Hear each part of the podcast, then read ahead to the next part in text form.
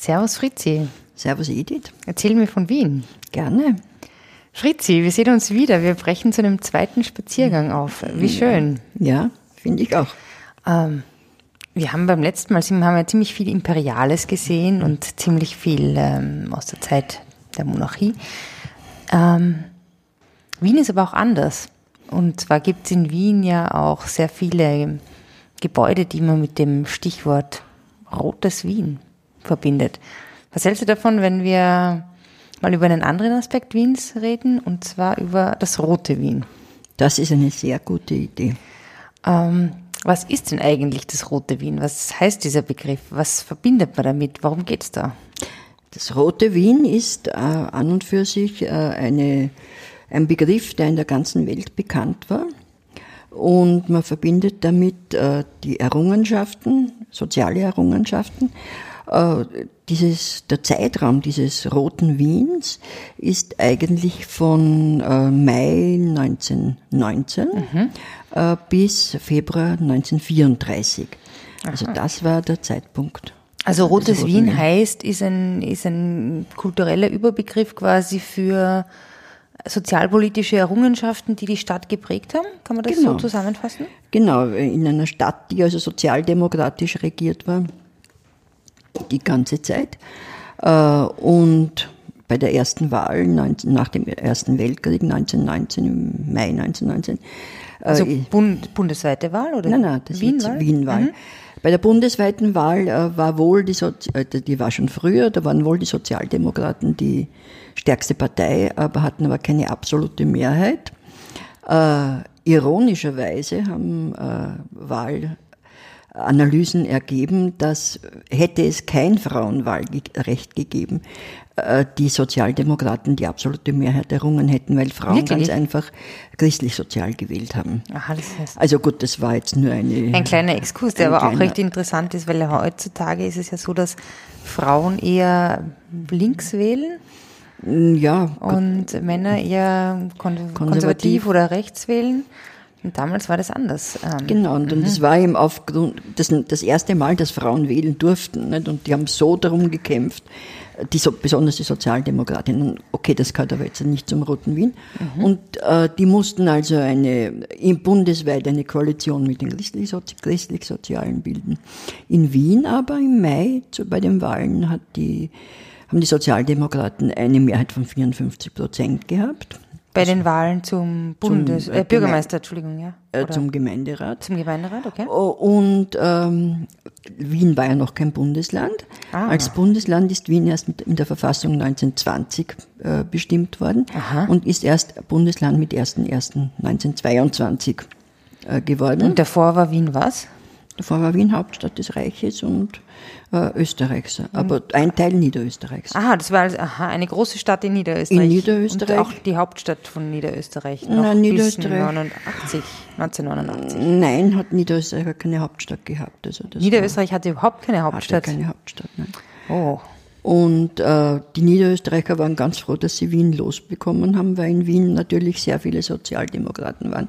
Und es war eine sehr große Stadt und dadurch ist eben diese schreckliche Sache passiert, dass die Niederösterreicher eine kurze Zeit lang einen sozialdemokratischen Landeshauptmann, den Wirklich? Albert Seber, gehabt haben. Ja. Das kann man sich überhaupt nicht vorstellen. Ja, also oh, oh, gut. Und die also das, das war wann? Das war nach dem Ersten Weltkrieg? Nach dem Ersten Weltkrieg. Hatte, also hatte Niederösterreich 1919, einen, ja, kurze Zeit. Kurze Zeit in den Sozial Und der hat sogar erlaubt, die Sever-Ehe, äh, das heißt, er hat erlaubt, dass Geschiedene wieder heiraten dürfen. Wie hat das geheißen? Sever? Sever, weil er hat Albert Sever geheißen. Aha, ne? aha. Und nach ihm hat das Sever-Ehe geheißen. Okay, das ist aber jetzt nicht Puh, das ist jetzt, äh, weil, ja. Äh, das ist eigentlich nicht die Frage. Eigentlich wollte ich was anderes wissen. Eigentlich wollte ich wissen, was ist das Rote Wien? Und das Rote Wien hat eben dann angefangen im Mai 1919 und äh, Wien hat äh, wollte, hat ein sehr ambitioniertes Sozialprogramm gehabt. Äh, man wollte ganz einfach äh, die äh, eine sozialistische Gesellschaft äh, mhm. erreichen, mhm. aber nicht mit revolutionären, sondern mit evolutionären Maßnahmen. Aha. Das heißt also, die Sozialdemokraten haben immer revolutionär geschrieben und evolutionär gehandelt. ähm, mhm. was in manchen Fällen gar nicht so gut war, aber dass sie eben so revolutionär geschrieben haben. Aber sie wollten eben mhm. ganz einfach ähm, ihre, äh, ihre Gesellschafts gesellschaftlichen Vorstellungen mit der Formung eines neuen Menschen, kann man glaube ich sagen, ähm, durchführen. Aber jetzt muss ich noch mal kurz nachfragen. Revolutionär schreiben heißt was? Ja, die haben also ganz, und wir sind, und die behandeln uns so ungerecht, und es ist, und so weiter, und so weiter. Und also eine so Auflehnung quasi. Halt. Auflehnung, halt. und man hat aber immer, man, hat aber immer den Konsens gesucht, hat immer versucht, also äh, mit, äh, mit den Gegnern oder mit der gegnerischen Partei oder wie, wie auch immer, äh, eben auf einer Verhandlungsbasis zu äh, mhm. koexistieren. Okay, und evolutionär handeln heißt genau das, dass man durch Konsens versucht, Konsens die Leute und eben durch, zu was zu bringen. Oder? Und eben durch äh, äh, Taten, die mhm. man gesetzt hat, eben im Roten Wien, um jetzt endgültig aufs Rote Wien zu kommen. Ja. äh, diese, den neuen Menschen zu formen, durchaus in einer paternalistischen ähm, Weise mhm. manches Mal. Aber man hat eben ein Programm durchgezogen, äh, das auf äh, diversen Maßnahmen beruht hat. Also das heißt, man hat die Kinder- und Jugendfürsorge äh, mit Zahnkliniken, mit, ähm, mit Schulärzten, mit Schulprogramm vom mhm. Otto Glöckl zum Beispiel, wie gesagt, ja. Stichwort Gesamtschule und so weiter mhm. durchgezogen. Ja, na, ich bin jetzt nur gerade, kannst du mir vielleicht nochmal die handelnden Personen oder die, die, die, skizzieren, wie das damals war? Also es war okay. erster, es war Erster Weltkrieg. Davor war hat es auch schon Parteien gegeben. Ja, hat es schon Parteien gegeben. Sind Anfang des Jahrhunderts schon ja. zwei Sozialdemokraten im Gemeinderat gesessen. Mhm. Aber natürlich Karl Lueger war christlich-sozial. Christlich-sozialer, okay. Dann war der Krieg, dann waren die Wahlen, dann haben die Sozialdemokraten gewonnen, gewonnen Mehrheit. Und haben dann gesagt, okay, wir ziehen jetzt unser Programm durch. durch. Und genau, das war zuerst ja. der Bürgermeister Jakob Reumann. Mhm, und dann Reumannplatz? Ja, oder der Reumannplatz nach ihm. Nach ihm, ja. Äh, und dann ist eben der Bürgermeister Karl Seitz gekommen, 1923, der aber schon vorher, äh, der vorher ja das Amt des ersten Nationalratspräsidenten mhm. gehabt hat und erste Staatsoberhaupt war dadurch äh, von Österreich. Aber der ist 1923 Bürgermeister geworden und der hat sich ein sogenanntes Dream-Team, kann man sagen, zusammengeholt. Mhm. Also er hat gehabt den Otto Glöckl den äh, Schulreformer. als, Schulreformer, er hat den Julius Dandler im Gesundheitswesen gehabt und er hat vor allem den Hugo Breitner gehabt. Und der Hugo Breitner war der Finanzstadtrat. Aha. Weil ganz wichtig war ja, dass man Steuern einheben konnte. Damit man das überhaupt finanzieren kann. damit Endeffekt. man das finanzieren das, kann. Die Umsetzung des evolutionären genau. Programms. Mhm. Und diese Steuerhoheit hat man eben bekommen, weil man äh, Bundesland wurde. Mhm. Und dadurch, als, als, Bundesland ist man auch am Lastenausgleich äh, beteiligt gewesen. Man hat also ähm, äh, Bundessteuern einen Anteil bekommen. Mhm. Und es ist dem Hugo Breitner wirklich gelungen, sehr viele Steuern einzuführen. Was waren das zum Beispiel für Steuern? Ja, Luxussteuern, kannst du dir vorstellen. Auf was? Auf Champagner. Champagner, auf Pferde, auf Autos, auf äh, ja, alles, was äh, als Luxus, was übers Lebensnotwendigste hinausgegangen ist. Und ähm, äh, dann hat der Hausgehilfe eine Steuer eingegeben. Also mhm. jeder, der Haus, äh, Haushaltshilfe gehabt hat, hat Steuer zahlen müssen. Und mhm. vor allem hat er die Wohnbausteuer eingeführt. Mhm. Stimmt, da ist ja manchmal, wenn man so auf ähm, alten Gemeindebauten schaut, steht ja dann äh, finanziert aufgrund der Wohnbausteuer. Aus Mitteln der, aus, Wohnbausteuer. Aus Mitteln der Wohnbausteuer. Aber es gibt auch, äh, Gemeinde, es gibt auch Gemeindebauten, wo das nicht steht. Aha. Also wenn du am Gürtel fährst, der Metzleinstaler Hof bei der Eichenstraße, das war der mhm. erste Gemeindebau. Ah, und Dieser riesige? Der riesige Aha. Gemeindebau und der ist noch vor, der ist 1920 erbaut worden, weil in dem Moment, wo man in der Verfassung gewusst hat, dass Wien selbstständig mhm. wird, hat man angefangen schon so, wie wenn, äh, wie wenn man, wie wenn es ein Bundesland wäre. Nur hat man die Steuern noch nicht gehabt. Ah. Und dadurch steht am Metzleinsdaler Hof zum Beispiel nicht aus den Mitteln der Wohnbausteuer. Aber er baut von der Gemeinde Wien. Der baut von der, aha. Und es ist der Gemeinde Wien gelungen, also bis 1934 Wohnungen zu bauen mit, einem, mit sehr niedrigen Mieten. Die Mieten hatten ungefähr 4 bis 5 Prozent des Einkommens ausgemacht. Man hat, das ist nach einem gewissen System, nach einem Vormerkschein, nach Punkten, wie es auch heute eigentlich noch ist, äh, vergeben worden.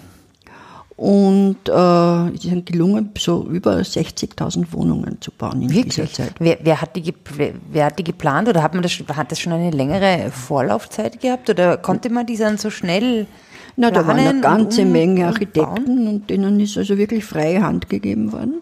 Waren sehr viele Otto Wagner-Schüler dabei, sehr viele Bekannten. Die, die Gemeindebauten, wenn du dir anschaust, sind sehr, sehr architektonisch interessant. Manche halt mehr oder manche weniger.